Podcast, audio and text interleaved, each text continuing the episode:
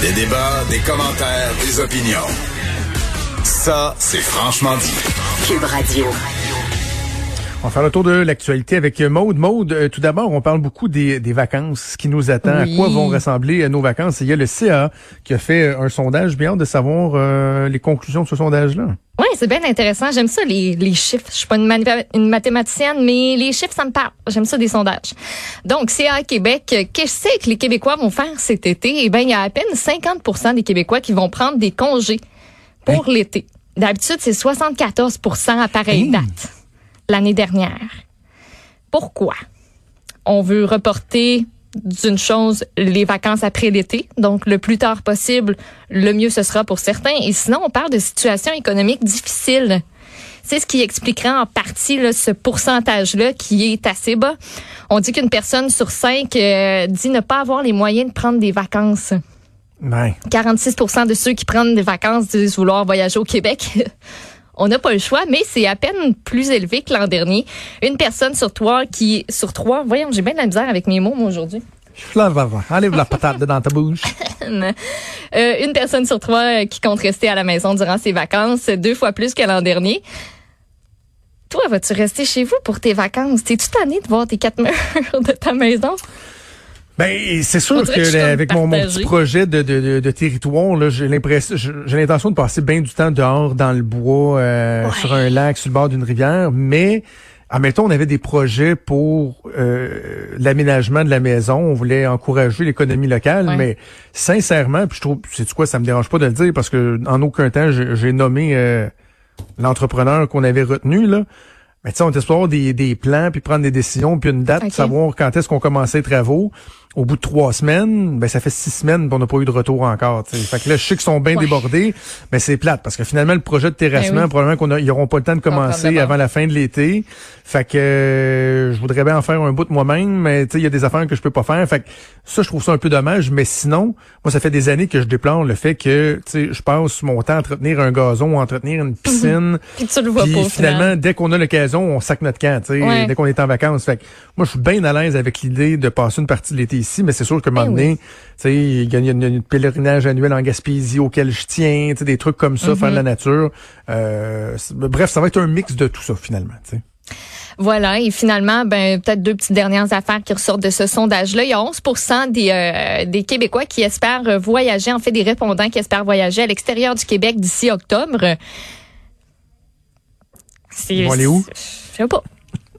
Écoute, je sais On va aller pas. où? Et 20% des participants qui euh, affirmaient pas savoir encore s'ils allaient prendre des vacances. Je sais pas encore. Et donc, c'est une hésitation qui est presque deux fois plus importante euh, que l'an dernier. OK. Les travailleurs autonomes, souvent, euh, qui vont perdu beaucoup de, de travail, de revenus. Ouais, si puis- leur business reprend, ils vont vouloir redonner un coup. Il y en a qui, par exemple, ils se sont probablement fait poser la question, savent même pas encore s'ils vont avoir un emploi dans les prochaines semaines, donc ils sont pas rendus ça. aux vacances. tu sais. Puis aussi le on verra. On verra Ouais. qu'est-ce qui arrive avec la COVID-19, qu'est-ce qu'on peut va pouvoir faire au fur et à mesure aussi. Là, il y a plein d'annonces qui, euh, qui s'en viennent. Donc, euh, donc voilà. En passant au moment où on se parle, là, je vois ça rentrer sur, euh, sur mon téléphone. Justin Trudeau qui vient d'annoncer le prolongement de la durée maximale d'ad- d'admissibilité de la, de la PCU. C'était dans l'air. On se Mm-hmm. demandait est-ce que le premier se ferait. Donc, c'est prolongé de huit semaines. Euh, donc euh, voilà. J'ai hâte de voir si- s'il y a d'autres dispositions, là, tu sais, un meilleur contrôle, éviter les dérapages, bref. Mettons, tu sais, Euh, le nombre de, de personnes qui... euh, moi, j'ai été vérifier mon, mon dossier parce que mon chum me l'a demandé. Premièrement, hier, il dit, tu peux-tu aller faire un tour dans ton dossier? Mettons qu'il y a beaucoup de gens que je connais qui se sont fait frauder à cause de la PCU. Puis euh, je voyais pas plus tard que tantôt Marc Hervieux aussi qui était qui tweetait ben je suis en ligne avec euh, l'agence du revenu du Canada parce que il y a des gens qui ont demandé la PCU à ma place, je l'ai pas demandé. Euh, ça Ça, peut- c'est, peux être ridicule.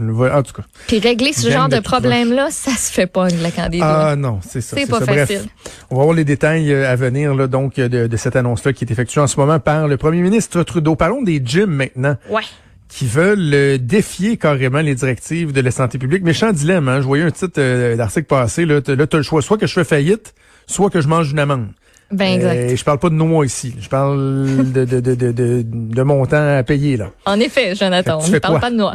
Euh, Il y a une entrevue, entre autres, là, qui a été donnée euh, ce matin à Benoît Dutrisac par euh, Mathieu Dumontet, porte-parole de la Coalition des studios d'entraînement privés du Québec, euh, qui aborde dans le même sens que ce propriétaire de gym, le Mega Fitness Gym à Québec, qui a ouvert ses portes à ses membres ce matin depuis 5h30. On dit que ben là, au moment de, de publier ces lignes-là, qui devait être à peu près 9h quand l'article est sorti, il y avait une cinquantaine de personnes qui avaient pu profiter de la réouverture Ah, du ouais. gym. Ça contrevient aux directives de la santé publique en ce temps de pandémie. Euh, mais tu l'as dit, tu sais, le propriétaire, euh, on va l'écouter, se dit, ben, écoutez, oui, je m'expose à avoir un constat d'infraction, mais ça me dérange pas vraiment. Qu'est-ce qui est pire? C'est recevoir un constat d'infraction ou faire faillite? Parce que ce qu'on s'en va présentement, c'est qu'on peut plus suivre. On perd de l'argent à toutes les journées présentement ici euh, euh, dans, nos, dans, dans nos petits commerces. Puis on, on est en train de se faire avaler par des, des probablement des grosses chaînes de, de gym qui, euh, qui sont là. Mais je, je me sens pas coupable de mettre ma clientèle en danger présentement. Je ne suis pas plus pire qu'un que ce soit un Walmart qui rentre, ça, ça rentre à pocheter à coup de, de 300 personnes ou euh, quoi que ce soit. Puis la pilule passe mal aussi à cause de l'annonce d'hier où on va permettre les rassemblements intérieurs de 50 personnes à compter du 22 juin, mais dans leur cas, ben il y a rien qui a été annoncé alors qu'il y a des guides qui ont été montés, on a des grandes lignes directrices puis lui montrait là, sur les images, il dit Tu sais, moi ça fait depuis depuis toujours qu'il y a une bouteille de désinfectant quasiment par appareil. Euh, donc lui est convaincu là, que que, que, que ils ont été oubliés puis que la direction la, la santé publique prend pas la bonne décision en laissant les gyms fermés. Il y a Horacio Arruda là, qui a assuré qu'il y aurait des annonces bientôt concernant les gyms. Ça reste à voir. Méchant dilemme. Sincèrement, Ouais. là, je sais pas ce que je ferais comme, euh, comme entrepreneur, là, tu sais, euh, Moi, je serais te mettre en faillite ou, mais la désobéissance civile, tu sais, Ouais. je suis profondément contre ça. Mais en même temps, on peut comprendre le désarroi aussi. Là. Alors, euh, on Ben va oui. espérer qu'ils aient des, des, des bonnes annonces. Euh, Dominique Anglade, je te raconte une petite anecdote. Ah, vas-y. Hier, quand on a eu euh, la chef du Parti libéral en entrevue, j'étais entré en communication avec son cabinet le matin en disant euh, Hey, on aimerait ça parler à Mme Anglade, tu sais, faire un petit débriefing euh, de la, de la session parlementaire. Puis là, on m'a dit Ça pourrait être demain. On peut s'attendre un peu. Mais tu sais, quand tu fais de la radio, puis tu as une idée, tu as un sujet que tu trouves pertinent, c'est cette journée-là que tu trouves pertinent, c'est pas le lendemain. Je dis, ben là, tu sais, le débrief, là, le post-mortem, l'analyse, c'est pas mal aujourd'hui que ça va se faire. Fait que là, ils ont checké, puis ouais, ok, c'est correct. Mais là, tu sais, j'ai comme compris ce matin, je pense qu'il aurait Pourquoi? peut-être aimé mieux que. Mme Anglade nous parle aujourd'hui pour aussi pouvoir nous parler des changements qui ont été annoncés euh, tôt ce matin concernant le cabinet fantôme de la chef libérale, des euh, changements assez importants. Elle dit qu'elle présente aux Québécoises et aux Québécois une opposition officielle unie, prête à prendre un nouveau départ. Euh, je commence avec le changement qui, moi, m'a le plus frappé. Tu me diras, en tout cas, si, si toi aussi, c'est c'est celui-là qui, euh, qui remporte euh, la palme. Le dossier de la santé est retiré à Gaétan Barrette et confié à Marie Montpetit. Ben, en fait, il était André Fortin. Et c'est André Fortin qui était le critique en matière de santé depuis euh, l'arrivée en poste euh, du gouvernement de la CAQ, sauf que Gaétan Barrette ne s'est jamais gêné pour sortir de son carré de sable de critique en matière de transport et au trésor ça, pour parler de santé. Mais tu sais, en chambre, celui qui posait des questions sur la santé, c'est euh, c'est André Fortin. Donc, euh, c'est pas qui surprenant étant donné qu'il devient de leader parlementaire. C'est ça. Euh, Marc Tanguay cède son siège de leader parlementaire à André Ouch. Fortin. Ça, ça fait mal. Oui. Hélène David devient présidente du caucus. Marc Tanguay, lui, va être en charge des dossiers justice, famille, accès à l'information, réforme du mode de scrutin. Euh, Barrette, donc on en parlait, qui devient euh, porte-parole en immigration, infrastructure, éthique et marché public. Il y a Pierre Arcan, lui, qui hérite des transports et aussi de la métropole, et Enrico Ciccone, euh, qui va être le nouveau porte-parole libéral pour la capitale nationale, l'Est du Québec. Il va conserver les dossiers qu'il avait déjà, donc sport, loisirs, saines habitudes de vie, lutte à l'intimidation. OK. Euh, deux, deux, trois observations. Le premièrement, André Fortin, comme euh, comme leader parlementaire, je trouve que c'est une, une bonne décision de la part de Dominique Anglade avec Marc Tanguay, là, qui c'est un, un, bon gars, Marc Tanguay, mais ça a été très difficile.